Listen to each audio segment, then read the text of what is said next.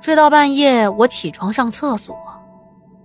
这里要说一下房间的格局啊，一打开大房间的门，就能看到小客厅，再往前走呢就是厕所了。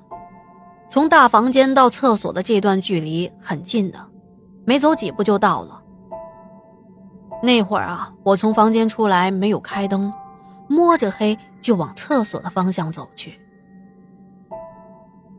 当我走到厕所门口的时候，我感觉到啊。客厅好像有个人站在那看着我。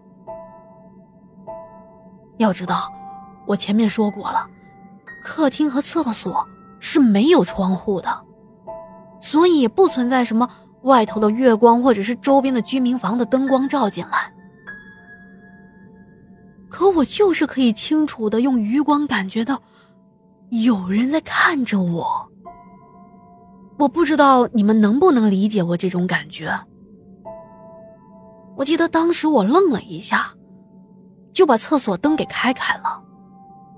我非常清楚的记得，当我啪的一声开了灯，灯光照出去客厅的那块地方，清清楚楚的站着一个女人。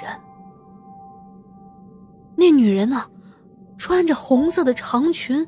和红色的鞋子，那红色红的呀，都快滴出血来了。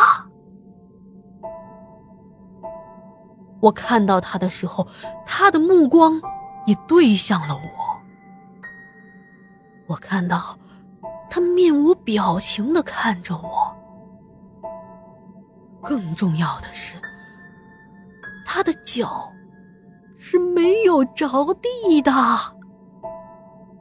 我眼前一黑，就晕过去了。等我醒过来，已经是第二天的早上了。我发现自己躺在了医院的病床上。原来是喵喵早上起来，发现我睡在客厅的地上，怎么叫都不醒。于是他们两个马上打电话叫来了幺二零，把我送到医院里去了。过了一会儿。医生过来检查身体，说没什么问题，让我回家好好的休息。我们三个就出院回来了。当我和娜娜他们说，说我昨天看到了一个穿着红色衣服的女人，娜娜说：“ 肯定是你不开灯看错了吧？别瞎想了好吗，梦梦？”哎，不是的，我小时候也遇到过这样的情况。你们真的要相信我？哎呀，你就不要吓唬我们了。行了行了，你昨晚也没睡好，一会儿我和喵喵出去找工作，你在家里好好的休息。要是饿了，就煮点面吃吧。我跟他们解释，他们也不相信，我就没什么好说的了。在他们出去找工作的时候，我睡着了。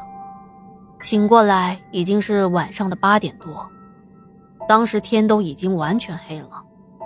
我看他们还没回来，就拿着衣服去厕所洗澡。我这一次啊，把屋里所有的灯都给打开了。刚进厕所的时候，我还有些紧张，可是当皮肤触到温热的水，我感觉整个人都放松了下来。可是。当我在洗头的时候，那种背后被人盯着的感觉又出现了。您肯定能明白，洗头的时候是闭着眼睛的，而我又是长头发。当时啊，我不由得打了个寒战。唉，真是怕什么来什么呀！我赶紧抓住了花洒头，快速的用水把眼睛上的泡沫冲干净。可就在我睁开眼睛的那一刹那，唉，我又看到了那个红衣女人了。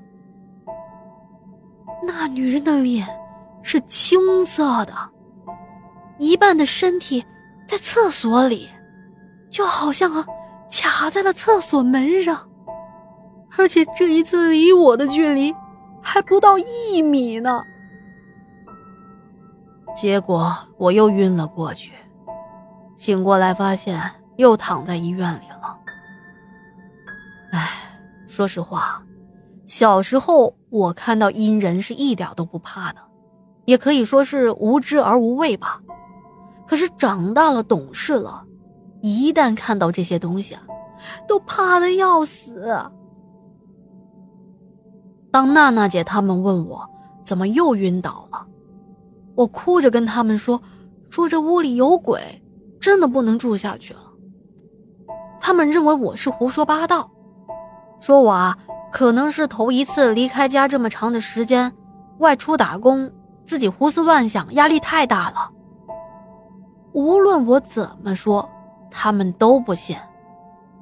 后来问我说：“是不是不想跟他们一起打工了，想找借口回家呢？”当时我整个人都崩溃了，因为我说的话他们不信，我觉得很委屈。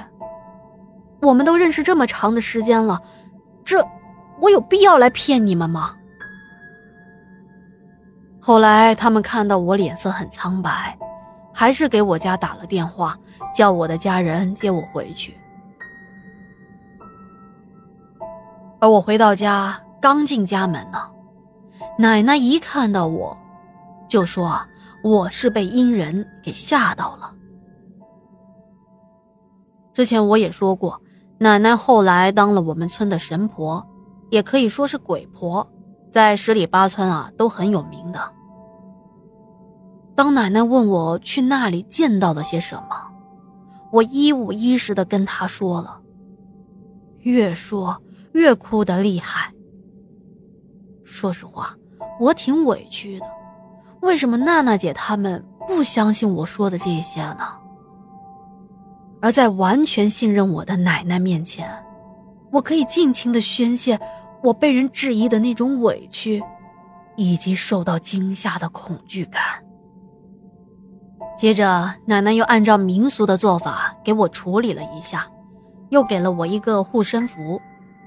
我睡了一觉，第二天醒来，身上就没有什么不舒服的感觉了。后来我问奶奶。